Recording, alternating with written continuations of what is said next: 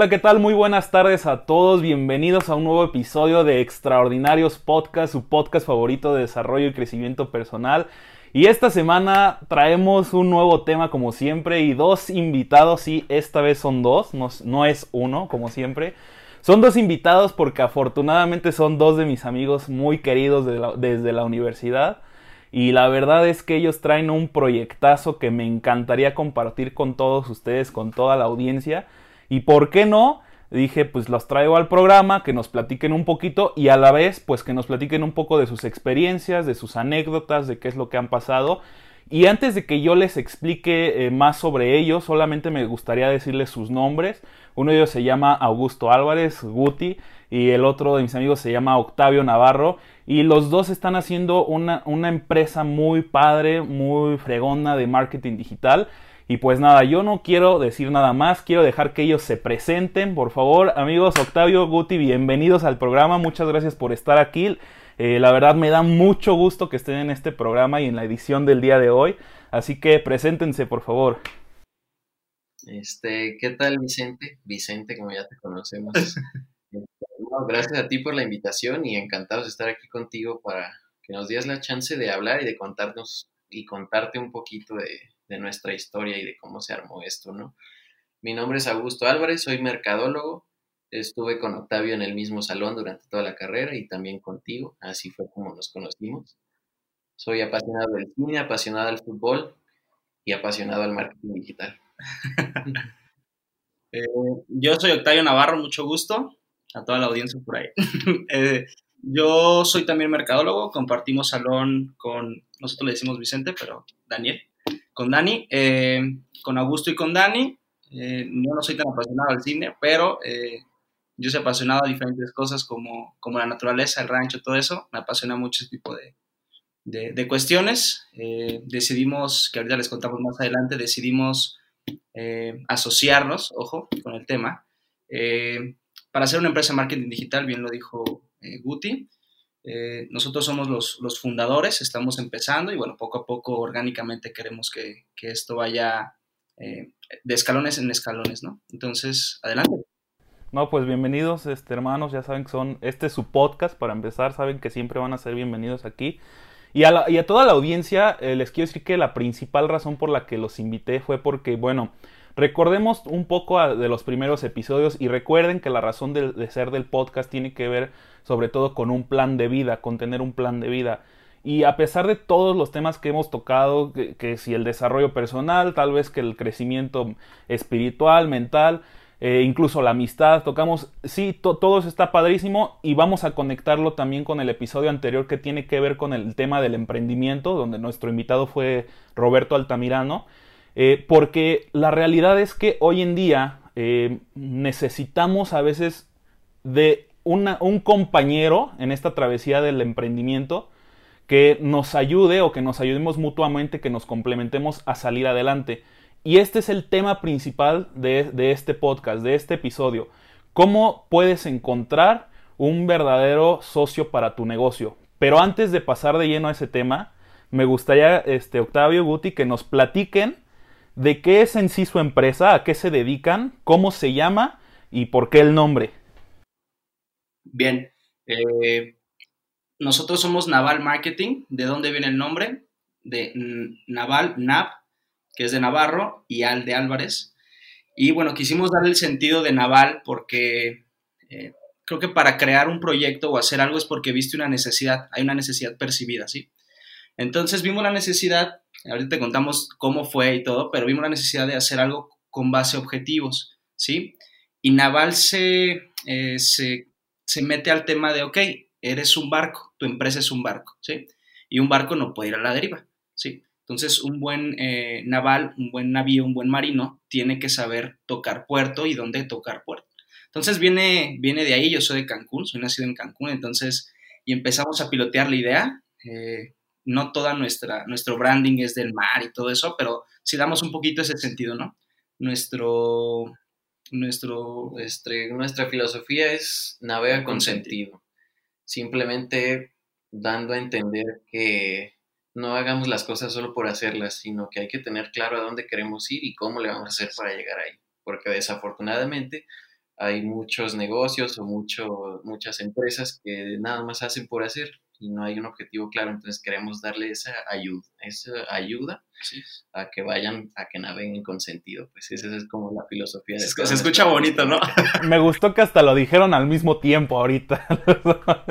no, pues la verdad los felicito porque se, nota que, traen muy bien estructurada la parte del por qué, o sea, la razón de ser de, su empresa. En lo personal los felicito y me gustaría que le platicaran un poquito a la audiencia qué servicios brindan, eh, qué trabajos han hecho probablemente, eh, algo, algo de todo eso.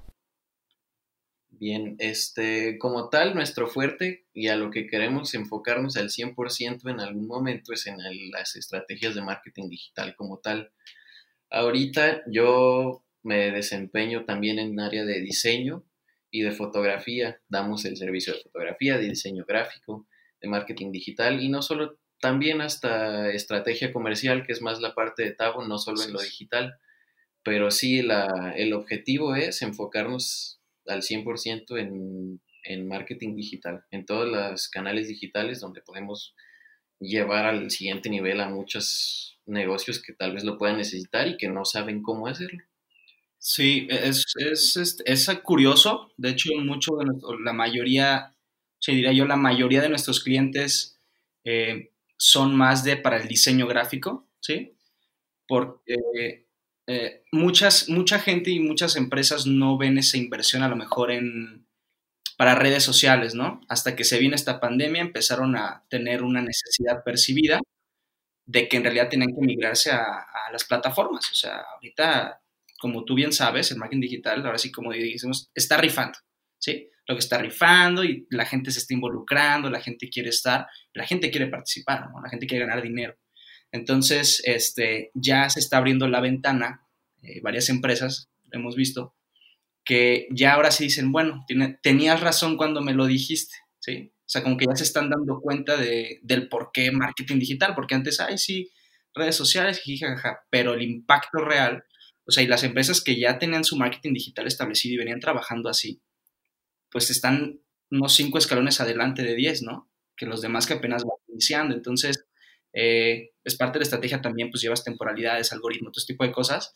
Importantísimo, ¿no? Para estrategia eh, eh, de marketing digital. Como dice Guti, yo me desempeño más en el área, de, en área comercial, ¿sí? igual percibimos mucho, bueno, se percibe mucho que las empresas tienen el recurso, pero no saben cómo implementarlo.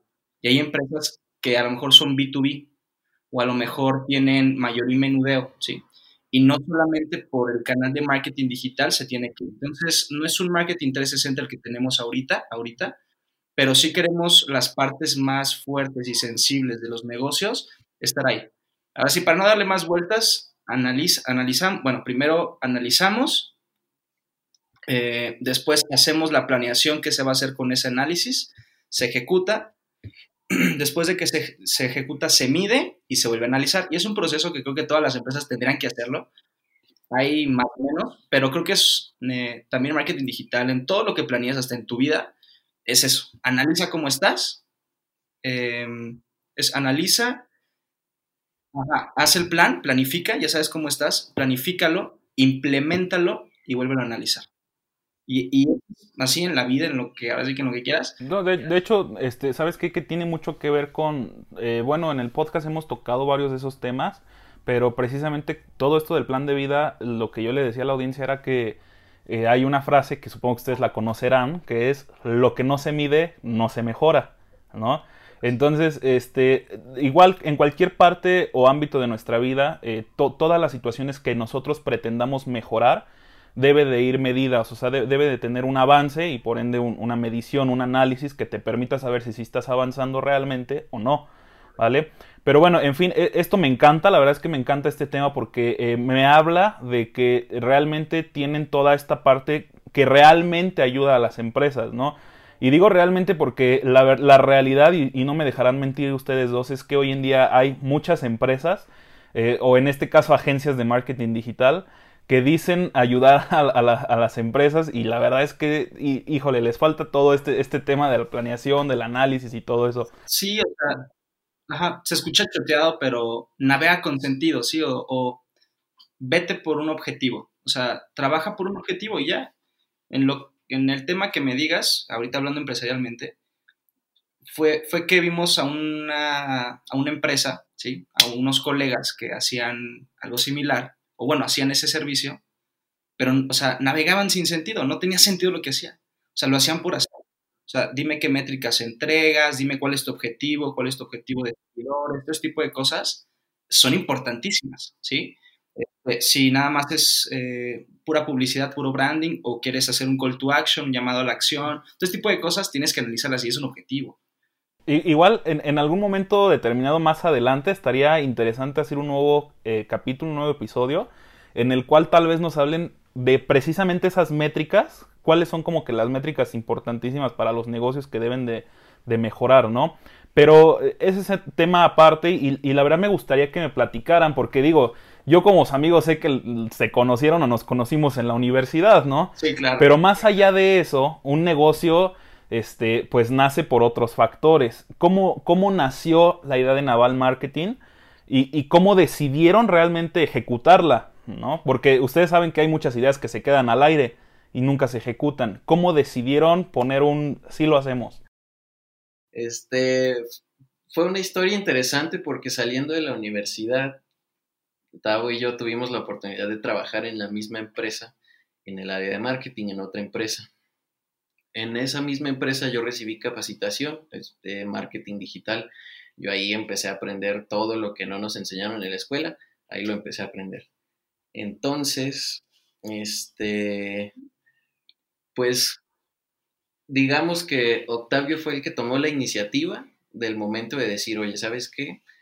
Creo que tú tienes estas habilidades, yo tengo estas habilidades, tú tienes estas aptitudes y yo tengo estas.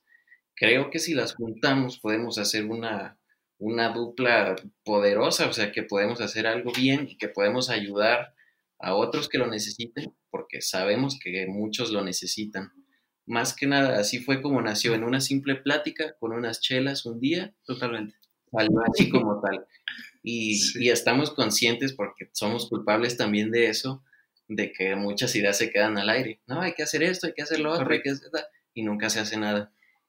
Ahora sí ya lo planeamos en ese momento con chela en mano, sacamos una hojita, una pluma y empezamos a decir, ay, que vamos a hacerle así, así, así, así, así. Y así fue el nacimiento de, de Naval. De Naval Marketing. Y, de hecho... antes de que sigamos, este...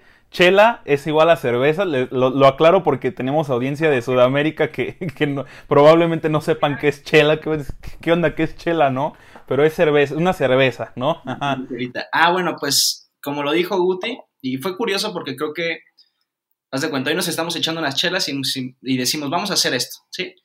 Y quedaban otras cosas al aire, no, estaría padre esto, y vimos, te digo, volviendo al, al, a lo del principio, una necesidad percibida, ¿sí? Cuando hay una necesidad tienes que hacer un negocio, cuando no la hay, o tratas de que la haya, o mejor no la hagas, ¿no? Es, pero fue curioso, como dice Gutes, en un día de chelas así, chelitas y este, el otro, dijimos, bueno, pues estamos viendo esto porque ellos pueden, porque nosotros no, y, y como dice Guti, empezamos a ver esa relación, porque es una relación, y dijimos, pues nos aventamos, cabrón, nos aventamos. Y creo que en ese mismo día o en otro día sacamos el nombre, güey. En esa misma noche fue que se nos ocurrió el nombre y todo. El... Y Guti me dice, oye, pues hay que, hay que llamarle Naval. Y yo, ¿por qué Naval? Navarro Álvarez. Y dije, pues está chido. Y le damos este sentido, en ese mismo ratito, le damos este sentido. Del mar y este, y, y, y bueno, el, este símbolo, lo comentamos, pero este símbolo es como una, ya ves, las banderas de navíos, pues es, es, es una bandera de navío, ¿sí?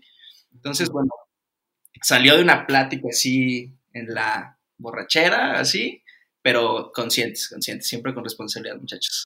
E, es curioso que, de hecho, los mejores eh, modelos de negocio, como lo queramos llamar, nacen a veces hasta de una servilleta, ¿no? De que se ponen a notar.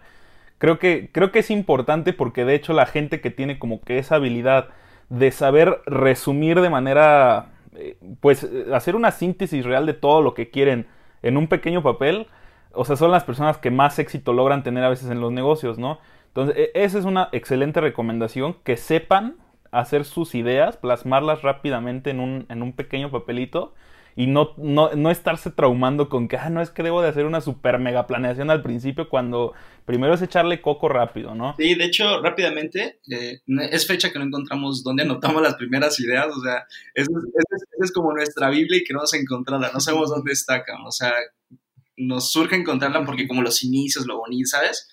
No sí, sí, sí. Tenemos que encontrarla y bueno, ese ya. Ok. Ahora, ¿cuándo fue cuando pasó de ser una idea y un modelo de negocios a la realidad? Es decir, ¿cómo, cómo fue ese proceso? Por ejemplo, ahorita ustedes platicaban de que eh, Guti dijo, pues Octavio tuvo la iniciativa y, este, y dijo, tú tienes ciertas habilidades, yo tengo otras, nos complementamos, ¿no? En este caso, Octavio, por ejemplo, me gustaría saber qué habilidades viste en Guti y qué habilidades tenías tú. ¿Por qué te pregunto esto específicamente? Porque hay gente, y, esto es algo bien importante, a veces buscan socios por el simple hecho de estar acompañados. ¿Entiendes? O sea, por no recorrer un camino de emprendimiento solos. Y no se trata de eso. Se trata de buscar un socio que realmente aporte, que realmente te complemente, como lo dijeron ustedes. Entonces, ¿cómo lograste ver que realmente él te complementaba y en qué? Eh, lo podemos ver en, muchas, en, muchos marcos, ¿sí? Hablando de actitudes, aptitudes, eh, en la parte comercial, como todo eso. En la parte como comercial y el día a día, ¿sí? Yo soy muy temperamental, tú lo sabes, y yo de cualquier cosa te exploto y este, no soy impulsivo, pero sí soy muy temperamental, ¿sí? Soy muy apasionado. Entonces, este, yo soy muy efusivo, muy esto, las cosas se tienen y tas, y tas, y tas, y tas. Y Guti es más, es más calmado, es con más calma. Él es más, a ver, esto y esto. Yo, no, es que tenemos que llegar y tenemos que hacer y tenemos que esto y ta, ta. Y él es más tranquilo. E, eso para mí es un buen complemento. Dos, él tiene el sentido de la estética, de la edición, del diseño, de los colores. Yo soy más burdo para eso, soy más agresivo para eso. Yo soy más para negociaciones así, ¿sí? Eh, de persona a persona, o de, hayas esto, eh, olfateas está algo en la calle, se está tirando esta vez, o sea, todo este tipo de cosas. Y creo que yo, te, o sea, yo tengo la parte como comercial o del olfato comercial y Guti lo estético, lo, lo padre, lo bonito. Entonces, en, o sea, en general, creo que esas dos, este, esas dos diferencias, creo que sí, o sea, la calma de Guti y mi temperamento, creo que es, es algo como muy crucial para los dos, más aparte el análisis que tiene de una parte a otra parte.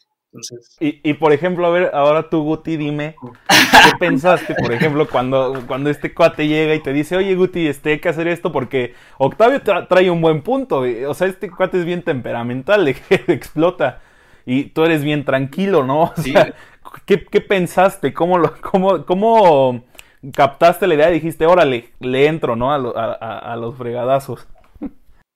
Mm, es tan fácil como decirte que es que se escucha muy cursi, o sea, es, un, es una media naranja que embonó perfectamente.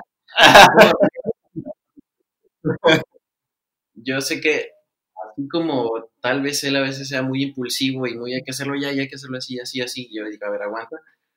También puede haber veces que yo no tengo esa, como una, no tomo la iniciativa primero y él me dice, ponte las pilas y ponte a hacer esto, porque hay que hacer esto y esto y esto, y tal vez yo no lo hubiera pensado así, o yo me lo hubiera tomado más con más calma y lo hubiera hecho hasta la siguiente semana. Y con él no, él me dice, no, pues hay que hacerlo ya. O sea, como lo dice él, nos vamos quizás más como al sentido de estratégico y analítico y yo más como al sentido creativo. Exacto, creativo, no es sí, esa parte creativa. Así es como encuentro yo las diferentes. Te, acabas de ganar un, lugar en los cortos, videos cortos de Instagram, de que encuentra tu media naranja en los negocios. no, pues la verdad, creo que, creo que, vuelvo al tema, se nota que traen una estructura muy fuerte, o sea, una base muy sólida en todo el, pensamiento del por qué, ¿no? Este, ahora, me gustaría eh, que tal vez nos platicaran un poco eh, sobre el proceso de planeación para, hablando un poquito de emprendimiento, vamos a dejar eh, solo un momento de lado en sí lo de los socios, porque me interesa mucho que la gente entienda esta parte de la planeación. Yo sé que, que, ustedes lo empezaron a plasmar, como dijimos, rápidamente en una libreta, en una hoja o lo que sea, pero más allá de eso, ¿qué elementos fueron como que necesarios para, o, qué consideraciones tuvieron que tener para tener una, una base sólida, una, una planeación fuerte? Ok, este, bueno, como te dijimos, empezó todo en papel. Desde el mero papel tú te imaginarás un rayonadero y nada más puras ideas. Si fue eso en la primera hoja, ya en la segunda, o sea, desde ese momento ya empezamos a decir qué servicios podemos ofrecer, si sí vale, si sí tenemos la capacidad de ofrecerlos bien o de hacer un trabajo bien hecho, cuánto va a costar, tenemos que constituirnos, registramos cuando hacemos el logo, cómo vemos la contabilidad y tenemos que sacar una cita en el SAT y todo eso que a veces pues no lo piensas cuando dices voy a poner un negocio, ¿no? Este, fue más como darnos cuenta, porque la realidad es que tomamos acción rápido, o sea, tuvimos la plática y ya el siguiente día yo ya estaba haciendo el logo y así viendo cómo le hacíamos y ya estaba buscando al contador y ya viendo todo lo de, este, sí, pues todo ese tema más que nada. O sea, fue, y creo que ojalá tomen consejo la, la audiencia, ok, es que vuelvo a lo mismo, yo soy eh, verifica o si no tienes, eh, si no sabes qué hacer o por qué hacer tu negocio, es un estudio de mercado sencillo. Tú puedes hacerlo tú mismo. Identifica la necesidad percibida y moldea tu idea como está el estudio, ¿sí? A cómo está la necesidad. Ya una vez moldeado, acciona. Ya. O sea, yo así lo hago. O así, así yo lo hago en mi mente y fue que le dije a Guti, Guti, hay que hacerlo, güey. Hay que hacerlo, O sea, tenemos que meterle, porque si no, si te tardas un día ese día, hay otra empresa que ya lo está haciendo y te va a ganar. Entonces, eh, perdón, ya esto me estoy, ah, no te creas. No, pero, tranquilo, este, tranquilo, media naranja. no, y el, tema, el tema es ese, o sea, el tema es planea, identifica la necesidad y ponte a hacerlo. O sea, e, eso, eso que dices creo que es lo más importante, ¿no? La ejecución, ejecuta, ejecuta y ejecuta. creo que el, el paso más difícil es el primero. O sea, ya, ya que lo das y ya que empezaste, ya. Ya se va. Y, y bueno, nosotros eh, hicimos, estamos colaborando con una marca desde que iniciamos hasta la fecha. Estamos muy contentos con esa marca. Por ahí luego meto el gol si me dejas. y, este, y, y, quisimos hacer eh, pruebas, ¿sí? a ver hasta dónde podemos nosotros. Eso también es importante. Tu capacidad de producción, si eres un producto, y tu capacidad de laboral si eres un servicio, cómo, cómo vas a cumplir, ¿no? Entonces, eh, quisimos hacer eso, chavos hagan pruebas, o sea, prueben, equivóquense con la gente, pero nada más traten de no cobrarles si se equivocan, o sea, porque es una prueba, ¿no? Entonces, porque siempre es un ganar-ganar. Ellos se van a quedar con un buen sabor de boca, ¿sí? Siempre y cuando todo esté como, como bien, pues sí, o sea, siempre y cuando esté bien, eh, esté bien hecho, ¿sí? Entonces, Ahora, ustedes mencionaron hace un momento, bueno, Guti mencionó el tema de que tuvieron que ir al SAT, buscar un contador, este, todos esos de alguna manera son responsabilidades, ¿no? Eh, independientemente de esas, esas tareas, eh, eh, siempre en un emprendimiento de socios hay muchas cosas por hacer. ¿Ustedes cómo lograron identificar las responsabilidades que debía de tener cada uno? ¿En qué se basaron para decir, oye, tu responsabilidad es esta, la mía es esta, y órale, lo hacemos? Pues, creo que fue muy allegado a lo que comentamos ahorita de eh, los papeles, ¿no? La parte de a lo mejor yo llevo números, estadísticas, cuentas, todo eso, y aparte, eh, la parte del control y todo eso es este es contador personal y de la familia, entonces, eh, ¿sabes qué? Necesito esto y esto. Y yo vi esa parte, porque cuando alguien necesita, por ejemplo, hacer logos, hacer naming, eh, hacer diseños, eh, hacer producción de video, hacer todo este tipo de cosas, te requiere mucha cabeza, ¿sí? O sea, ser creativo es difícil. O sea, ser creativo con sentido es difícil, porque tienes que concentrarte, tienes que leer, tienes que sacar ideas, pa, pa, pa, pa, pa, pa, pa te vas. Entonces, este, pues así, o sea, tú concéntrate en lo creativo, o sea, dale a lo creativo, eres muy creativo, dale. Y yo me concentro más un poquito en esta parte, ¿sí? O sea, yo déjame a mí el, la parte económica, la parte eh, de buscar, o sea, ahí fue cuando empezamos a ver, dependiendo de nuestros perfiles, de nuestro perfil, ahí fue que empezamos, ¿sabes qué? Tú haces esto, tú haces esto, tú haces esto, yo hago Y así es como se. O sea, te digo, accionar, accionamos muy rápido, ciertamente. Hicimos pruebas y pues ahí está. Ok, creo que, creo que eso suena bastante interesante. Y, y, saben algo, a mí me gustaría conocer, bueno, ustedes hablaron del tema de temperamentos hace rato. Ah, ya hablaron sobre responsabilidades, cómo se definen las responsabilidades. Eh, ya nos estuvieron hablando sobre cómo se complementan a cada uno. Y, y, más allá de eso, ¿saben? Algo que en todos lados se va a presentar son como que esos obstáculos o problemas que de alguna manera eh, son normal, son cosas normales que pasan en la vida, en los emprendimientos y todo, ¿no? A mí me gustaría saber de cada uno, o sea, que los dos me digan, por ejemplo, cómo afrontan un problema. Cuando se les presenta un problema en su negocio, ¿cómo, cómo afrontan este problema? ¿Qué pasos toman específicamente para decir, bueno, esto se, se hace así? Bueno, yo personalmente te puedo decir, hablando quizá un poquito fuera de los negocios, yo no soy esa persona como en el episodio de Roberto que él dice que desde la primaria estaba vendiendo dulces y que iba a emprender y que traía esa mentalidad ya puesta desde siempre. Yo sinceramente me tardé en agarrar, en agarrar la onda y en entrarle a este tema de decir, me tengo que enfocar por aquí o me tengo que enfocar por acá. Mi primera adversidad o mi primer problema fue ese, el no saber no saber qué hacer y como la inseguridad de si yo podía o no podía lograrlo. Porque a pesar de que mucha gente te diga que sí puedes, la decisión es tuya, o sea, tú eres el que dices si puedo o no puedo. Ese fue como mi primer problema en el que la verdad me tardé en agarrar la onda y en decidir, ¿sabes qué? Sí, sí me voy a enfocar por aquí y sí puedo y sí tengo a un socio que me va a ayudar y sí vamos a salir adelante de esto y de muchas otras cosas. Más que nada, yo, como mi personalidad me lo da, yo afronto así los problemas. Yo pienso mucho conmigo y me digo, la situación está así y hay cuatro opciones, una, dos, tres y cuatro, pros y contras de cada una, esta es la mejor, vamos para adelante. Eso sería como yo afrontaría mis problemas, tanto en la vida como en negocios, como en relaciones, como en lo que sea. Y yo, no, yo me voy a los... no, no, jamás, jamás lo eso es un mal consejo. No, no, jamás.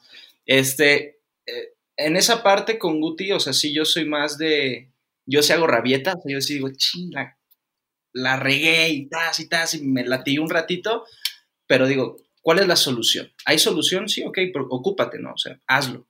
Yo soy muy de accionar, de ta, ta, ta, como, o sea, como que tengo una ardillita que, que todo el tiempo está ahí, ¿no? Entonces, este, si me preguntas a mí, ahorita a lo mejor Guti da su punto de vista, creo que es a lo que ibas un poquito más, si hay diferencias entre él y yo y nos enojamos o hay un tema, creo que hasta ahorita no ha habido nada, no todo es color de rosas, ciertamente en algún momento nos va a pasar. Este, una porque yo soy muy desesperado y esto y el otro, pero ha pasado a lo mejor que, oye, Guti esto, oye, Guti y otro, oye, ¿por qué no le hablaste a tal cliente? Oye, ¿por qué? Y yo, y creo que, ¿cómo se soluciona un problema? Aceptando el error, ya. Acepta tu error, sabes que la regué, pero no digas, no, es que, pero sí la regué, pero es que tú, que, no, o sea, ¿sabes qué? Yo no le hablé al cliente o yo no le di seguimiento o X o Y, es mi error y yo soy el culpable. Creo que el aceptar tus errores te hace, creo que mejor, o sea, no lo corriges, no lo, no, regresas el tiempo, pero sí estás haciendo algo en pro de, una relación, o sea, más aquí. Eh, por ejemplo, no nos ha pasado, la verdad, no nos ha pasado algo que tú dijeras de que no, que nos echamos un rap, no. Pero sí hay cosillas de que, oye, esto y el otro, y por qué, y esto. Pero está, está dentro de, no nos ha pasado un susto y ojalá nos pase, no nos pase, pero así, acéptate. O sea, acepta que la regaste, acepta que el otro se puede equivocar y ya, o sea, nadie es perfecto. Eso, eso nadie. Entonces, pues acepta tus errores y, o sea, y... E, e, esa parte me gustó mucho y además, eh, creo que lo mencionaste, este Tavo, que en algún momento va a pasar algo fuerte, en algún momento, o sea, están conscientes de ello. Y creo que dentro de esa conciencia eh, viene en, en, la parte como hasta legal de la empresa, de una sociedad en sí, el hecho de poner como ciertos estatutos o ciertas políticas que definan el rumbo de, del comportamiento de los socios, ¿no? O sea que, oye, hasta aquí se puede accionar, hasta aquí no a, lo mejor, como dices tú, a lo mejor ahorita no, no, los tienen bien definidos, o tal vez sí, y me gustaría saber, por ejemplo, qué, qué políticas tienen respecto a eso, ¿no? ¿Cómo pueden comenzar a definir esas políticas? Que ya lo dijiste tú, o sea, sonaría hasta redundante, pero sí sería importante hacer énfasis en esto porque ya lo dijiste, mira, empieza desde lo más sencillo como es acepta que eres humano y que cometes errores y, y, y, corrígelos, ¿no? O sea, tampoco te quedes así como que, ah, ya corregí, ya valió. Pero, ¿qué cosas son importantes tomar en cuenta para generar o definir políticas de una empresa? Correcto. Eh, en ese tema eh, no nos hemos adentrado al 100%, o sea, no, no somos tan rígidos en ese momento ya que vengan personal y, o sea, más adelante, te digo, es que el crecimiento queremos que sea orgánico, sí, que vaya poco a poco. Y es parte del crecimiento también, parte del aprendizaje, pero sí te podría decir, en cuestiones eh, laborales, sí tenemos que ser muy transparentes. Hay que ser transparentes. ¿Sabes qué? Me salió un jale aquí, es de algo similar, pero lo tengo que hacer yo porque si lo meto en naval, o sea, es un trabajito que no lo podría meter por esto. Que se hable y se habla. Y sabes que yo por este lado estoy haciendo esto, y sabes que por este lado, adelante, hazlo. Y si quieres poner como escudo a, naval, ponlo y órale. Pero es, es, esa parte de ser muy eh, transparentes transparente para todo. Para las cuando oye, tenemos que pagar tanto impuesto, puntos, ahí te va. Y así, o sea, así hemos sido. Eh, creo que nuestra política eh, central es eh, ser muy transparente en lo que haces, ¿sí? ¿Sabes qué? Sé transparente. Si le decimos a una persona, ¿sabes que nuestra política de pago es de tanto? Podemos ser flexibles dependiendo del cliente, ¿no? En esa parte de política de, de pago, clientes morosos, no nos han tocado, son una chulada clientes, si estás escuchando, pero, este, pero realmente en políticas de pago no tenemos mucho problema. De personal ahorita no tenemos personal. Este, y en la sociedad, pues sí, o sea, vamos 50-50 y es parte del crecimiento. O sea, no, no tenemos como regla 1, regla 2, pero ¿sabes qué? Pero ese fue, fue, fue, un ejemplo muy importante porque lo dijiste, ¿no? Por ejemplo, en el tema de políticas de precios, a lo mejor Guti en una de esas se lanza una negociación solo y él sabe ya cuál es el límite de, mm. Flexibilidad en precios y todo eso. ¿no? Hablaste, hablaste un punto importante que no lo mencioné, que es la parte de una cotización. ¿sí? La política de cotización normalmente yo la llevo. Nos sentamos un día, percibimos una necesidad del cliente y con base a eso le hacemos la cotización, depende de qué, le vendría bien, Hay un catálogo y de eso se pueden derivar como un hecho este, a la medida, ¿no? Ahí sí, primero lo piloteamos, oye, ¿cómo ves esto? Que no sé qué, nos juntamos, ¿cómo ves esto? No, pues aquí, aquí, acá, tiene esto, ok, va. Tanto, tanto, ¿por qué? Por esto y por esto y por esto. El servicio es, ¿en cuánto tiempo? Política de tiempo, en tanto, en tanto, en tanto, puede prolongarse más dependiendo del cliente. Y así, paca, paca, paca. O por ejemplo, el marketing digital dependiendo la, la pauta, ¿sí? Pero no, quiero vender con, con 100 pesos, sí, pero tu producto a lo mejor es un producto súper rentable que no necesitas ni meterle este dinero. Y qué bueno, orgánicamente. No, no pasa. Pero, pero le metes una inversión menor, ¿no?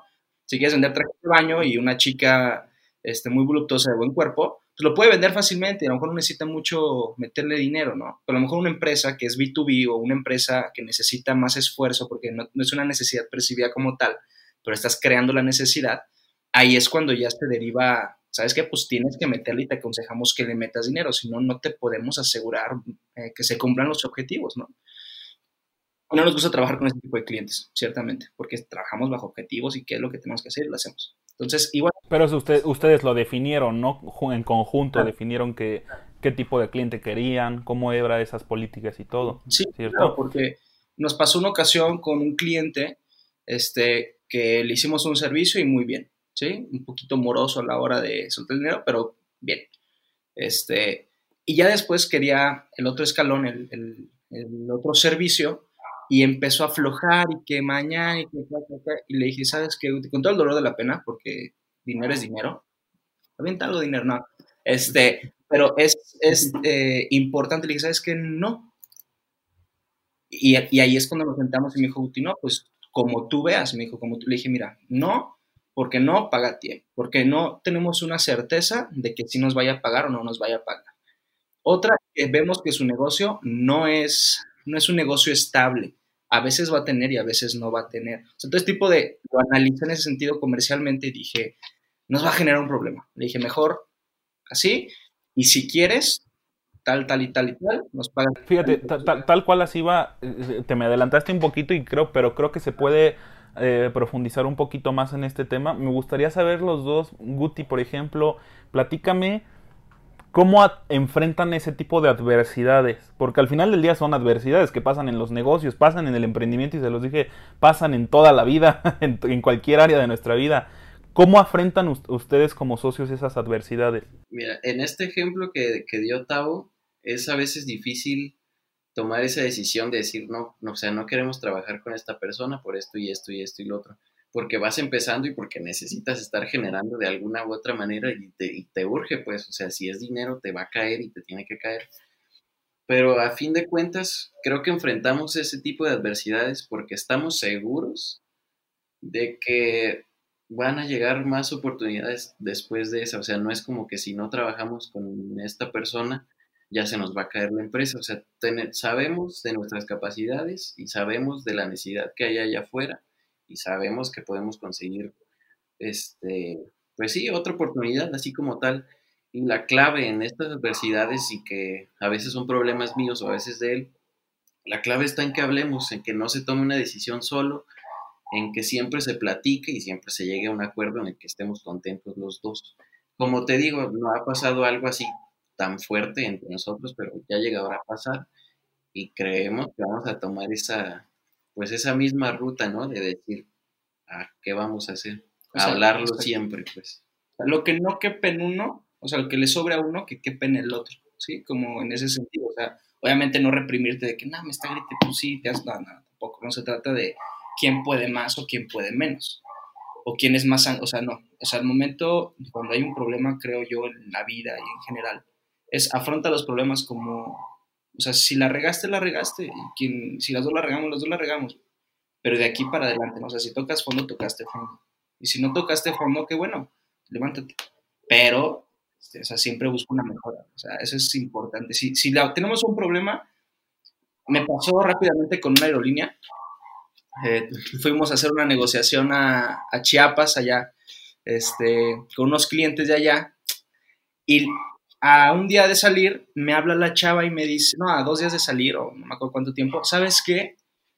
Este, me habla Guti y me dice, oye, nuestros vuelos no van a salir el, el, el viernes, van a salir hasta el domingo. ¿Y qué? O sea, ¿crees que, digamos, con una persona importante, crees, o sea, en realidad, crees que nos va a decir, ay, sí, no se preocupen, aquí los veo tal día?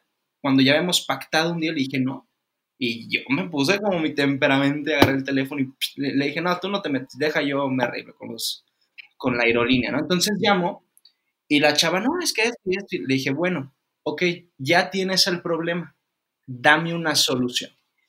Una empresa es para dar soluciones y todos tenemos que ser una solución para todo, ¿no? Entonces yo le dije, dame una solución, dámela. No, es que mire, señor, y que le dije, ok, hay un problema, y ese problema no quiero que a ninguno de los dos nos afecte, por favor, dime una solución. ¿Cuál es tu solución? No, señor, que le dije, dame una solución o yo te la voy a dar a ti. Y se la tuve que dar, mira, el vuelo así, jineteame este vuelo, voy a cambiar esto, que no sé qué, taca, taca, taca, taca. El caso es que sido, pero lo importante de esto, y me pasaron a otra persona porque me enfadé, me enojé, pero vuelvo a hablar y así, hasta que llegué con uno y me di una solución que era cercana a lo que yo quería. Y le dije, gracias, hasta, que tú estás haciendo bien tu chamba ¿Y qué es hacer bien tu chamba? Da una solución y ya. Entonces esa parte es, o sea, creo que compartimos esa, esa parte de solucionar los problemas, las adversidades que se vengan, es solucionar. Que de hecho todo esto que están platicando creo que tiene, tiene que ver con todo lo que, con lo que nos platicaron al principio acerca de la ejecución, ¿no? De actuar, como tal con actuar, porque pues es la verdad, o sea, bien lo decía, si, si no se actúa, por ende nunca vas a tener esos resultados, nunca vas a tener... Eh, pues sí, vaya, los beneficios de, esa acción. Y, fíjense que de hecho quisiera ya empezar a dejar un poquito de lado esto de, los socios porque me gustaría que tal vez nos platiquen algo, sobre todo a los jóvenes, que nosotros también no es que estemos muy viejos, pero, pero como jóvenes siempre traemos este, eh, llamémoslo sesgo, llamemos, llamémosle espinita, eh, llamémosle como le queramos llamar de eh, cuál es el momento indicado como para poder echar a andar un negocio. ¿Cuál es, cuál es ese momento indicado? ¿Ustedes qué recomendación le darían a la juventud de hoy o en general a quien sea, ¿eh? porque vuelvo al tema, puede que haya alguien en la audiencia de 40, 50 años que nos esté escuchando y, también le decimos, oye, el momento indicado es este. ¿Cuál, ¿Cuál es, según ustedes, el momento indicado? Bueno, para mí el momento indicado es cuando estás haciendo algo repetidamente día con día y tú te das cuenta de que estás hasta la madre de hacerlo. De que ya no, ya no te gusta ni pararte en la mañana, ya no te gusta lo que estás haciendo, ya no te gusta quién estás conviviendo, ya no te gusta nada. Es el momento, no necesariamente de abrir un negocio, sino de hacer un cambio. O sea, de buscar algo que, que te llame a hacer o que te motive a levantarte en la mañana. Es, para mí ese sería el momento clave de decir, tengo que cambiar algo y tengo que hacer otra cosa.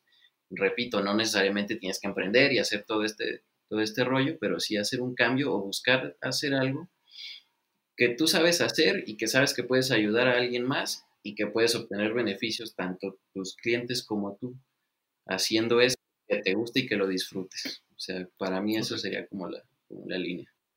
Sí, creo que, creo que estoy muy parecida, pero si me voy un poquito a un enfoque más de negocio en sí, o sea, es, este tema de, de, emprender no es nada fácil. Es que sí es fácil si lo disfrutas y te gusta, la neta. O sea, hablando de cuates, así, de cuates, la neta no está difícil, o sea, no es como que digas, ay, no voy a emprender, que no. o sea, si, si, te gusta emprender y si tienes las ganas y si tienes el buen producto, ojo, como lo repito desde el principio y creo que se van a quedar clavadísimos, eh, que haya una necesidad percibida. Si la gente no necesita el producto, no lo desea el producto, y tú tienes los medios y el capital para crear una necesidad. Aviéntate alrededor, emprende y métele, va. Pero si tú tienes una idea, porque ha pasado y, conozco gente que tiene buenas, buenas ideas y hasta un buen producto, eh, y no lo, no lo hace o, lo, o, nadie lo necesita, ¿sí? Porque realmente no lo necesita la gente. Y hay productos que dices, a lo mejor no lo necesita la gente, pero le meten, le meten tiempo, le meten dinero, le meten, y está ahí y, es una, y hacen de, una, de un deseo hacen una necesidad, entre comillas necesidad. Entonces creo que ahí es la clave cuando dices, tengo un producto fregón, tengo no solo el capital, tengo las ganas y tengo, no sé cómo, pero voy a sacar cinco pesos hoy y te vas y te lanzas al ruedo, creo que ese es el momento, cuando tienes tú mismo una necesidad, porque también la necesidad hace al hombre, ¿no? Creo que ese punto es importantísimo también mencionarlo, o sea, todos tenemos necesidad de algo, de cumplir un sueño, de comprarte algo, de sentirte satisfacción al comprar algo, al donar algo importante también, sentirte bien contigo mismo en esa parte. Eh, creo que es el, el hazlo, o sea, sí, como que ponte, hazlo, pero que sí, sí, siempre hay un beneficio para ti y para los demás. O sea, creo que esa parte también. O sea, como ese beneficio percibido también, la necesidad te hace también. Creo que ahí es el momento. Ok. Me, me, gustó mucho esta, que, esta pregunta rápida, por llamarla de alguna manera, que no tenía mucho que ver con el tema, pero me encantó. De esto se trata, de darle estos pequeños consejos a la audiencia. Y, creo que la verdad es que ya voy a empezar a cerrar porque ya llevamos bastante tiempo. no se han dado cuenta ya. mucho. Me gustaría hacerles una última pregunta antes de pasar a las preguntas finales del episodio. Esta pregunta tiene que ver con, ustedes fueron primero amigos antes que socios. Y lógicamente en los negocios hay de todo, ¿no? También primero eres su socio, luego su amigo, no sé qué. Pero ustedes se conocieron, digamos, por la escuela, formaron una amistad y, vaya que fue una amistad muy fuerte. Se lo digo porque, por cierto, yo siempre los ando presumiendo ahí con, la audiencia. pero este. Pero más allá de eso, supongo que, que va a haber un momento en el que se juega, o más que se juegue, hay un límite entre somos amigos y somos socios cómo se distingue ese límite y, cómo lo toman ustedes, cómo realmente saben separar entre este momento es de amistad y este momento es de, socios. Déjame te platico algo, Vicente, que, creo que tú ya lo sabes antes de, contestar tu pregunta. El primer día que yo conocí a Tavo, lo primero que pensé fue, este güey me cae mal. me cayó mal, así de simple. De lo de amor solo. Nada más. Este, ahí te das cuenta años después de que tú no tienes idea de por dónde te va a llevar la vida ni nada.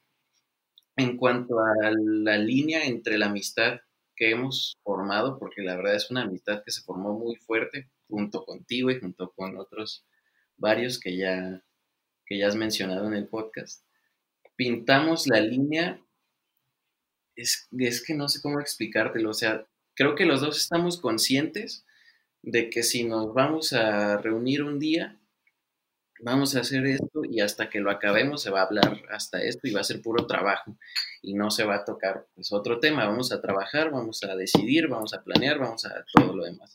Estamos, la traemos pintada imaginariamente porque pues como parte de encontrar a este socio, tú te das cuenta de que alguien sí sabe pintar la línea y sabe diferenciarla, ¿no? No es como que tengamos así como tal, aquí está, de aquí para acá, de aquí para acá. No hay sino que estamos conscientes y pues por lo los mismos valores que traemos y todos sabemos que, que tenemos que quedar bien el uno con el otro y tenemos que discutir y tenemos que planear y tenemos que platicar y tenemos que gastar dinero y tenemos que hacer todo juntos.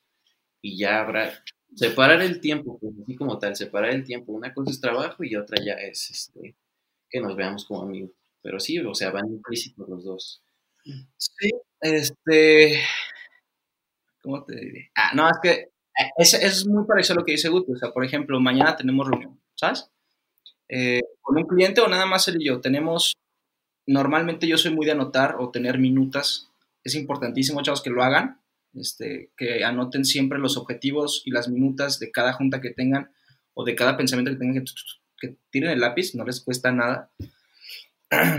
Pero sí, pero en esa parte, ¿sabes que Venimos aquí, Guti, nos reunimos mañana porque tenemos cinco pendientes. Y a lo mejor, como te digo, es el creativo, no quiero que se meta en esto, porque él tiene que estar enfocado a esto, a lo otro, tendencias, todo eso. O sea, tú, tú eso y yo voy, yo hago, yo hago ese trabajo. No te, o sea, no te, no por mal onda, pero no te metas en algo que a lo mejor no es tu aptitud y yo sí. O sea, tú ponte en lo, en lo, en lo que tú eres experto, ¿no? Entonces, bueno, el tema está así, nos reunimos el tema está aquí, aquí, aquí, aquí, aquí. Son cinco temas que tenemos. Hasta que no lo acabemos, o sea, hasta que no lo tengamos ya claro en la mesa qué se va a hacer, o qué ya se hizo, o que ya se eh, acabó, ya es cuando sabes que sácate las chelas. Y ya. Sácate las chelas, sácate la cerveza. Vámonos a echar una cerveza. Y así, así funciona. O sea, es, como dice Guti, no hay una línea marca de que de tal a tal hora vamos a darle. Si nos ponemos el objetivo de que en una o dos horas quede algunos temas, pero sí lo importante es, este, pues primero darle y después, ¿sabes qué? Ya, terminamos. Todavía nos quedan ahora de una chelita, dos chelitas, cinco chelitas. No, nos quedan ahora para... Yo, yo, yo, ya ando risa y risa porque a mí se me hace más como que siempre andan cheleando, que andan eh, oye, la estrategia del cliente tal. Pones creativo. no, pero bueno, e, e, eso es parte, creo, de la diversión, ¿no? De disfrutar tu trabajo. sí, o sea, es parte, ese punto es importante, no sé si lo vas a tocar más adelante, pero esa parte de disfrutar lo que haces y con la persona que lo haces, así sea una relación, así sea una disciplina, así sea un negocio, hazlo con la persona que te diviertes o que disfrutas y que esa actividad que hagas la disfrutes también. ¿Qué más quieres? O sea, es felicidad pura. Estás haciendo algo que disfrutas. Sí, sí me gustaría tocarlo, pero más yo o más que en esta parte de las preguntas, me gustaría que lo dieran ustedes como un mensaje final, que nos hablaran de una recomendación cada uno por separado y ahí sí expláyense en lo que, como la recomendación que quieran darle a la audiencia. Pero antes de pasar a esas últimas recomendaciones, eh, bueno, para empezar, aquí estamos cerrando toda la parte de preguntas, este, pues las, típicas preguntas del programa y vamos ahora sí a cerrar con las preguntas finales que se le hacen a todos los mentores. Este, y la primera pregunta que les tengo, lógicamente por separado, y después me gustaría que me contesten los dos de Naval como, como empresa. La pregunta es, ¿se consideran ustedes personas extraordinarias? Sí, no, ¿y por qué? Y lógicamente la siguiente pregunta es, ¿consideran que Naval es una empresa extraordinaria? Ok. Este, yo te puedo contestar que, que estoy haciendo todo lo posible, todo lo que está en mis manos y estoy, creo yo, yendo por el camino para ser una persona extraordinaria. Así te lo puedo decir. Me ganó. Ah, no, eh, es que cómo lo podría definir. Si soy o no. Es que, es que se me hace algo muy subjetivo. Eh, eh, no me voy a meter en problemas de, de que sí, que no, que no sé qué. Pero creo yo, como dice Guti, que creo que la mejora tiene que ser continua. Tiene que tener una mejora continua para que te lleve a lo extraordinario. Pero siento que lo extra, nunca le vas a pegar a lo extraordinario porque, porque si llegas a tu punto máximo te estancas. Entonces creo que lo extraordinario, mm, lo padre es no llegar a lo extraordinario, pero sí me consideré alguien que soy, que no soy ordinario, pero no soy extraordinario porque estoy en mejora continua y hasta que llegue a mi extraordinario, según mi definición, voy a buscar algo para ser más extraordinario, entonces todavía no voy a ser extraordinario. Entonces mi definición es que soy alguien ordinario, tratando de ser extraordinario y con una mejora continua. O sea, creo que ese es, o sea, yo me consideraría así, pero sí, o sea, si me dices, te consideras alguien, este, alguien, ¿cómo pueden englobar la palabra? Como inteligente o alguien eh, bueno, yo diría sí, soy alguien capaz y soy alguien bueno y estoy luchando para ser extraordinario, pero soy alguien... Me, me, gustan sus respuestas, ¿saben por qué? Porque no sé si han visto que el programa no se llama Extraordinarios Juntos, o sea, juntos es extra espacio ordinario, haciendo referencia a que las personas somos personas ordinarias, mejor, como lo dijeron tal cual, mejorando constantemente para lograr esas acciones extraordinarias. Me, gustó, creo que hasta el momento son los más acertados en ese sentido del, programa, de lo que va del programa. Pero eh, bueno, esa fue la primera pregunta. La segunda eh, está enfocada al tema, de, al tema principal de los socios Tal vez no haya un libro como tal así, o tal vez sí lo hay, pero me gustaría que nos recomienden dos libros, si quieren uno y uno. No hablamos de lo... ¿Cómo? Sí, Naval. Naval es una empresa extraordinaria. Ah, sí, cierto, fíjate, ok. Este, no sé, ¿cómo ves? Creo que la, es que podemos volver a lo mismo, es una, para, para mí, hablando eh, personalmente y creo que en conjunto, creo que es una, bueno, es una empresa muy buena, es una empresa, como te digo, bien fundamentada, con base en objetivos, y eso lo, lo vuelve una empresa ordinaria con mejora continua, pero con excelencias. Está, está creciendo, está creciendo, está creciendo como una bolita de nieve hasta que seamos un iceberg, hasta que seamos todo este, algo muy grande. Entonces, para mí es una, es una empresa ordinaria que su punto máximo no es lo extraordinario, ¿sí? Porque te, porque te pones ahí, pero quieres ser aún mejor, entonces... Este, la segunda pregunta tiene que ver precisamente con el tema principal. Me gustaría que nos recomendaran dos o tres libros, no sé si quieran uno y uno, que tuvieran que ver con esta parte de, de, los socios, con el tema principal que hablamos, y que lógicamente le pueda aportar a, a la audiencia algo en caso de que los lean, ¿no? Este, digo, el, libro que yo les voy a recomendar no es tan, tan así apegado como a una sociedad, al, al tema de los socios, pero sí va este, dirigido al, al, crecimiento personal, a los negocios, etc. El libro se llama El ego es el enemigo, de Ryan Holiday, y en este libro el autor te lleva por las tres etapas de la vida de cualquier persona por las que tienes que pasar. Y en cada una, cómo tu ego te las puede ir echando a perder si no te das cuenta de que eres egoísta. Que a veces hay que ser un poco egoísta y a veces no. Pero lo que te trata de dar entender al autor es que muchas veces las personas no se dan cuenta de su propio ego y de que su ego les está arruinando esa etapa tan importante de la vida por la que estás pasando. O sea, date cuenta y no dejes que te gane, no dejes que el ego te gane. El ego es el enemigo. Ese es, ese es lo que les recomiendo. Ok. Buenísimo. ¿Tú, Tavo, tienes alguna recomendación? De, en ese sentido de sociedad, la verdad creo que no va mucho. Es como más sentido de lo regalaron, fue un regalo de novia. En aquella, de hecho creo que es el último, es de los últimos libros que he leído, de Robin Sharma, si no me equivoco, este, que es el monje que vende un Ferrari, así, tal cual. Yo no soy muy de, o sea, estoy haciendo más cosas que de leer, pero creo que ese junto con otro libro que se llama El Ojo de los Dioses, creo que tienes que aprender, eh, lo que te enseña en general es aprende a disfrutar lo que tienes, con lo que puedes. Y no quieras, no quieras brincarte una línea que no te la tienes que brincar.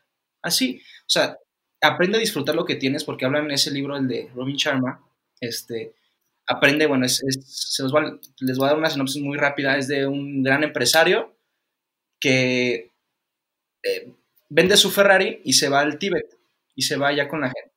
Entonces, y él aprende hasta cómo, eh, cómo admirar o cómo observar realmente una rosa. Y eso es parte importantísimo, buenos hábitos, bla, bla, pero lo que te dice es, o sea, lo que te entender es disfruta lo que tienes con lo que puedes, ¿sí?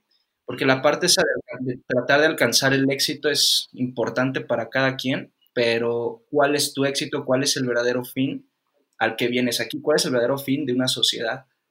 ¿Sí? ¿Cuál es el verdadero fin de tener una sociedad, de tener una empresa? Pues ayudar, ah, pues vamos sobre ese objetivo y disfrutemos el camino al éxito de nuestros clientes y de nosotros. Entonces creo que esa parte de saber disfrutar y apreciar las cosas buenas, apreciar los buenos trabajos, apreciar las buenas empresas, creo que es parte importante. Pero si no eres feliz, ese libro habla, era multimillonario, pero no era feliz. Se tuvo que ir a, al Tíbet para, o sea, para admirar cosas que las puedes tener sin pagar un peso, que las puedes tener, pero no te das cuenta hasta que te deshaces de lo material. O sea, el éxito no tiene nada que ver con dinero. Así. Entonces, creo que esa parte de la sociedad, esa parte de disfrutar y aprender, realmente está padrísimo aprender, o sea, cada vez es una, digo, mejora continua, este, estar aprendiendo, bla, bla. O sea, eso es creo que algo súper importante para cualquier empresa y para personalmente también en una sociedad. Yo aprendo de Guti muchísimo, o sea, más de lo que se imaginan, y esperaría yo, o trato de hacer que él aprenda cosas mías, así, cosas buenas, ¿no? Entonces, esa parte de, de admirar, las cosas, observar las cosas y irte por lo que disfrutas, creo que esa es la clave y ese libro te lo menciona muy bien. Excelentes recomendaciones. Fíjense que me gustaría, de repente con ciertos este, invitados, meto una o dos preguntas diferentes a, las demás. Y quiero que sepa la audiencia que aquí tenemos un fanático de las películas, pero fanático, lo que se dice fanático cañón. O sea, me gustaría, Guti. No, o sea, el tema es gracioso porque siempre le digo, güey, es que vi, güey, aquí es como amigo, para que aquí en, México. el caso es, o como pana, ¿no? El tema es como de que, oye, Guti, ve esta peli, se ve genial el tráiler. ¿De qué artistas son? Taca, taca, taca, taca. Me dijo, eh, va a estar, eh. Y la veo y yo digo, me encanta, está buenísima, y Guti, está. Y así como, no manches, pero sí, él es, el bueno aquí. Sí, o sea, yo, yo reconozco que Guti trae muy buen ojo para eso de las películas. No, no, o sea, la sabe analizar bastante bien. Guti, me gustaría que me dijeras, que, que le recomendaras a la audiencia una película. A lo mejor no necesariamente esto de la sociedad, pero al menos de negocios, que tú digas, esta película la tienen que ver sí o sí. Algo les va a dejar a la audiencia a ver, es que es, que un, digo, en, el tema anterior, este, al final, al final de cuentas pues, es cuestión de gustos, o sea, no significa que sea la verdad absoluta que una película es mala o es buena, pero, pues, depende de cada quien. Pues. Tendrá mejor porcentaje de agrado, ¿no? A ver, ¿qué les recomiendo? Es que... ¿Puede ser una serie también? Mira, yo que estoy metido en, en esto del marketing y y todos estos rollos, mejor les recomiendo una serie. Mi serie favorita que se llama Mad Men. Mad Men es una serie de un director creativo de una agencia de publicidad en los años 60 en Nueva York. En esta serie hay temas no solo de publicidad, sino de este, pues una ola de personajes y de problemas personales que, con los que te puedes identificar perfectamente. Y sumados con campañas publicitarias que hasta se usaron en la vida real y todo, y te deja muchísimas enseñanzas de negocios, de la vida, de relaciones y de cualquier cosa. O sea, es una serie que sí o sí te va a dejar algo que aprender, aunque no seas mercadólogo, aunque no estés en ese tema. Este, yo creo que es una serie que te va a dejar pensando y te va a dejar con unas lecciones muy, pues muy fuertes, así por así decirlo, muy fuertes de, de la vida. Yo les recomiendo esa serie. No, pues creo que esa es una serie muy, muy recomendada. Yo también la he visto, no completa, eso sí lo admito, pero me encanta, me encanta toda la temática de la serie. En fin, gracias Guti por esa recomendación. Eh, la siguiente pregunta es que nos cuenten, y eso ustedes lo pueden hacer ya en conjunto con de la agencia, una anécdota que les haya dejado, o sea, una anécdota tan fuerte, algo cañón que les haya pasado, que les haya dejado un aprendizaje muy, muy, muy fuerte, muy, muy marcado. O sea, en conjunto en conjunto como naval o eh, personal, o personal. Yo sugeriría que en conjunto como naval. Ok. El dron. el dron, luego, luego lo dijimos. Ay, este. Eh, estuvo curioso porque eh, nos prestaron un dron, sí, fue prestado el primero. Un dron para grabar y toda la onda, ¿no? Nos familiarizamos, nos encanta grabar dron. Quien quiera dron, órale, ahí está. Pero bueno, nos prestan el dron, un, cliente, y, este, y lo estamos volando, ok. Y en una de esas, yo lo volé y lo subí, lo bajé, y súper bien el dron, ¿no? Entonces le digo a Guti, vuélalo tú. Entonces lo vuela en la noche y el dron, y paz, que se estrella. Uf. Y teníamos que grabarle al cliente porque llevaba una personalidad en esa fecha y tenía que grabar. Pues hace cuenta si pasó este incidente el martes, ¿no? Y teníamos que grabar el siguiente martes. Entonces se quebraron las aspas y otra, yo agarro el teléfono y no, hay que ver dónde y de dónde. Y, y llegaban por, por una de paquetería, llegaba ese mismo día que se tenía que grabar. O sea, no alcanzábamos. ¿Cómo lo hacemos? ¿Cómo le hacemos? ¿Cómo le hacemos? Bueno, se llega el día, conseguimos, pudimos, nos movimos como pudimos. Nos mandaron de un chavo de Vallarta, de Nayarit, y ahí conseguimos este, las, las hélices. Bueno, entonces se va Guti y lo vuela allá. Yo estaba ocupado, yo no fui a, a volar el dron. Entonces va Guti y estaba yo con la cosita de que no pasara nada, no pasaba nada. Me manda un mensaje. Me dice, ya valió. Así yo veo el mensaje, ya valió. Y dije, el dron. Dije, aquí es el dron. Abro y me manda fotos. Y pues se despedazó el dron. O sea, se cayó, le pegó algo. Bueno, ahorita Guti lo dirá, se casi tras. Y que así quedó nada el dron.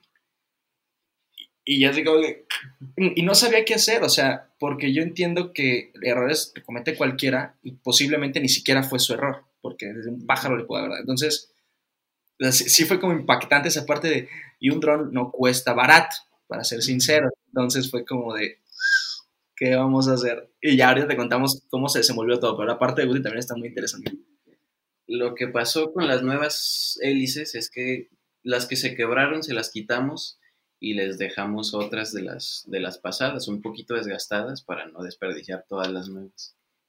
Me voy yo a volar el dron y todo bien, el dron te dura 25 minutos, media hora en, en, el aire volando más o menos. Y yo ya hice todas mis tomas y ya grabé lo que tenía que grabar y todo.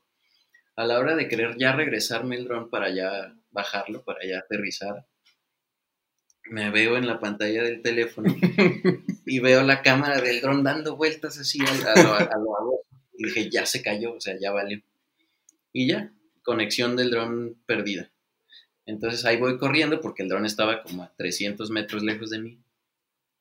Y el mismo cliente que nos prestó el dron ya lo traía en la mano todo despedazado y ya me dijo, acá está.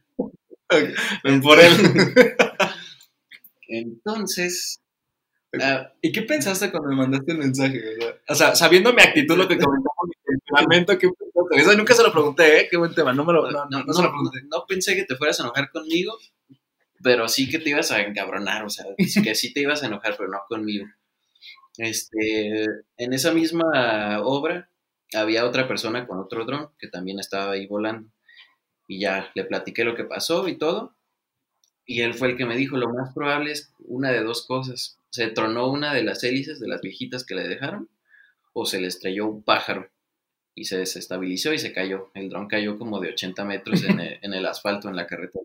y es asfaltero este cliente, entonces le dije, ahora sí que valió el asfalto también.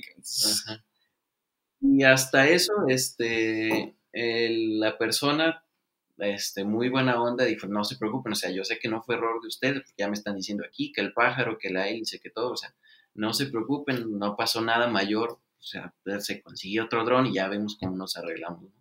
Pero más que nada fue esa como, o sea, era, la primera vez que lo volábamos para algo de oficial de trabajo, todo lo demás había sido nada más para, pues, para moverlo, para tomar fotos y etcétera.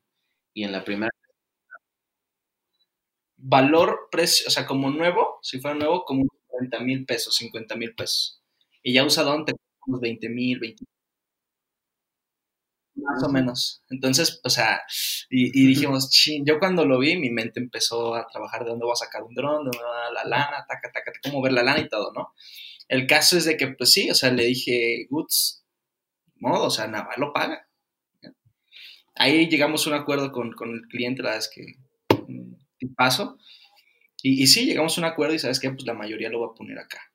Y la otra parte, pues tú, pero sí, y, él no se preocupe. Y de hecho compramos un dron, igual la versión mejorada, ¿sí? No el, no el, o sea, no el, el celular tal y la nueva generación, no, es la misma generación, pero es como un poquito mejor. Entonces, este, fue una experiencia muy, o sea, para, o sea, más que Guti que lo vivió, o sea, yo si hubiera estado ahí y yo lo hubiera traído, yo me hubiera enojado conmigo mismo a morir así. Porque representa, o sea, pero ni modo, o sea, son errores que pasan y obviamente no me enojé con Guti, se le dije, ve, eso es lo que, eso es lo que me regreso a los temas pasados rápidamente. Ya tenemos el problema. ¿Cuál es la solución? O sea, aquí ya buscamos soluciones, ya que el pájaro, que el viento, que la ya. Vamos a buscar una solución ya. Hay que salir de esta rápido. Para accionar hay que accionar temas, bueno, ahorita lo platicamos en las recomendaciones, pero, pero sí, o sea, ese estuvo, estuvo crítico. estuvo buena esa anécdota, ¿eh? Bueno, este, pues ya, yo creo que ya llegamos a prácticamente al final del, del episodio. Eh, no me queda más que agradecerles a los dos. Eh, la razón por la que estoy cerrando es porque eh, quiero combinar la última pregunta que siempre hago con su recomendación final. Porque la última pregunta es básicamente que den tres tips que sí o sí la audiencia tiene que hacer para tener éxito en este tema, que en este caso es esto de los socios, del emprendimiento, etc. Pero me gustaría que lo tuvieran implícito en sus, en sus palabras finales. Lógicamente me gustaría saber palabras finales de cada uno por separado. Eh, entonces, de, platíquenos, denos sus palabras finales, recomendaciones finales para la audiencia y este, pues muchas gracias, desde ahorita se los digo, ¿va? Claro que sí, Vicente. Bueno, antes que nada también agradecerte a ti por la invitación y con todo el gusto volvemos cuando quieras, hablamos de lo que sea. ya sabes que disfrutamos la platicada y también pues agradecerte a ti la, la invitación de parte de Naval. Este, ¿qué, ¿Qué consejos les puedo dar a la audiencia? Primero, que nada, nunca dejen de aprender. Es necesario seguir aprendiendo aunque ya hayas salido de la universidad y de tu carrera. Cuando sales al mundo real es cuando te vas a topar con la mayor cantidad de adversidades posibles y es cuando más tienes que estar aprendiendo. Hay que leer, hay que tomar cursos, hay que practicar todo. Entonces estar aprendiendo siempre es importante, para, pues para trabajar tu cerebro, ¿no? Aliméntalo y eso te va a beneficiar siempre. No importa la edad que tengas o cuándo empieces, pero empieza a aprender y nunca dejes de hacerlo. Eh, otro consejo que yo les puedo dar es que tengan paciencia. Hay que hacer las cosas y las cosas que valen la pena no llegan fácil y no llegan rápido. Hay que trabajarlas, hay que echarle ganas y hay que, hay que poner un pequeño esfuerzo de parte de nosotros de no desesperarnos, porque a veces tenemos la idea de que las cosas pueden funcionar rápido y puede haber un retorno de inversión hablando de cualquier cosa rápido y te puede llegar a desesperar, pero es importante tener en cuenta que la paciencia es importante y el tiempo te dará la pauta de las decisiones que tienes que tomar. Entonces, eso sí, la paciencia es, importante para mí. Yo también agradecerte este espacio que nos abres, esta oportunidad de, sacarlo, porque también a nosotros nos, nos funciona sacarlo también. Este, nos da mucha alegría el proyecto, invítanos cuando tú gustes, cuando haya temas que quieras tocar con nosotros, adelante o con más personas estaría genial también. Pero muchas gracias por la oportunidad, la verdad es que lo agradecemos muchísimo de parte en lo personal y también de Naval Marketing que nos das este, la pauta para poder también enseñar las, las playeras, ¿no? Pero bueno, mis aprendizajes pueden ser de 3 a 5, me voy a tratar de ir lo más rápido posible para que no se aburran también. Y bueno, el primero fijen sus objetivos real, o sea, objetivos reales, alcanzables y medibles, ¿sí? No nada más, ah, yo pienso que en tanto tiempo voy a aprender marketing digital, o en tanto tiempo voy a enseñarme a hacer un logo, o en tanto tiempo voy a bajar de peso. Entonces, eh, busquen siempre tener objetivos claros, ¿sí? El segundo punto es la mejora eh, continua, siempre traten de mejorar continuo, como lo vemos, o como dije anteriormente, eh, el, algo extraordinario se vuelve ordinario cuando alcanza el punto extraordinario. Entonces, eh, siempre la mejora continua, si ya sabes un tema de marketing, de cualquier tema, una disciplina, si ya estás ahí y ya tú piensas o sabes o tienes el agrado del público, eh, que tienes, que ya lo controlas, pum, o te mueves de ese punto o sigues mejorando más, mejora continua. El otro punto es un punto es un proceso, es el proceso, analiza tu vida o analiza tu empresa o analiza tu proyecto. Eh, segundo, planifica con base a ese análisis que hiciste, implementa lo que ya planificaste, vuelves a medir y sigues tu ciclo. Ese es eh, vital para la vida y para, lo, para una relación amorosa. Analízate cómo estás con tu novia, analízate por qué cortaste y de ahí empiezas a accionar y a planificar. El otro punto, eh, no menos importante, es el que tu proyecto, tu empresa, eh, tenga o cubra una necesidad percibida realmente, ¿sí? Unos podemos tener muchísimas buenas ideas y lo hay más aquí nosotros que somos de, bueno, vivimos aquí en Guadalajara, hay mucho emprendurismo, pero si tu proyecto no tiene o no brinda una necesidad, o no cubre, perdón, una necesidad percibida, lo puedes, puedes, puedes hacer un estudio de mercado rápido, fácil, ahorita hay muchas plataformas o por Google Forms, pum, lo lanzas y hazlo. Pero tienes que cubrir una necesidad percibida, porque si no, tu producto no va a pegar o tu inversión tiene que ser mucho más grande y tienes tú que crear esa necesidad o ese deseo también. ¿Va? Entonces, eh, ahora sí. Ah, y el quinto punto, ya para finalizar, eh, no se me aburran. El quinto punto es acciona rápido. Como lo hablamos del emprendurismo también y el proyecto, nosotros así salió. O sea, un día estábamos echándonos unas cheves bien a gusto entre amigos, esto que el otro, empezamos a decir, bueno, ¿por qué no hacemos? Porque sí, y si lo hacemos, y si lo hacemos, sí, sí, sí, tú puedes hacer esto, yo puedo hacer esto, tú tienes aptitudes aquí, yo tengo aptitudes acá, pum, nos lanzamos y arriesgate, hazlo, o sea, bríncate al siguiente escalón, nunca te quedes eh, estancado donde mismo. Creo que esos sean los, los cinco puntos de Naval Marita. esos sean los cinco puntos que, este, que creo que a la audiencia le, ayudaría mucho tanto en la vida como profesionalmente. Ok, pues bueno, eh, yo en lo personal creo que son excelentes puntos, son excelentes aprendizajes que todos nos podemos llevar eh, a casa o aplicarlos en cualquier lado, pero en especial lo decían en la parte del emprendimiento. Creo que es esencial aplicarlos. Y pues nada, creo que, creo que con esto cerramos todo el episodio. La verdad yo también les quiero agradecer a los dos. Eh, vuelvo al tema, fue un episodio bastante interesante. Creo que a la audiencia le va a gustar bastante. Y a toda la audiencia eh, no me queda más que agradecerles por su tiempo, por su espacio, por estar aquí, porque si están aquí significa que les interesa aprender, porque tal vez les interesa hacer un cambio en sus vidas, porque tal vez les interesa, eh, no, no lo sé, hacer un cambio en especial en algo que les ayude a mejorar, como lo dicen aquí mis amigos, en un proceso de mejora continua están, ¿no? Eh, yo les agradezco mucho y no se vayan sin antes seguirnos en redes sociales. Estamos en Instagram como arroba podcast extraordinarios. En Facebook nos encuentran como extra.ordinariospodcast. De igual manera ya tenemos canal en YouTube para que nos sigan, vean nuestros videos y también sigan a mis amigos de Naval Marketing. Están en Instagram como arroba Naval Marketing, si no me equivoco. Naval Arroba Naval MKT, para que lo sigan en Instagram, por favor. Y muchas gracias a todos, nos los esperamos aquí la siguiente semana con un nuevo episodio, nuevos mentores y nuevos aprendizajes, pero sobre todo con una nueva oportunidad para vivir y aprender de esto. Muchas gracias a todos y nos vemos aquí. Hasta la próxima.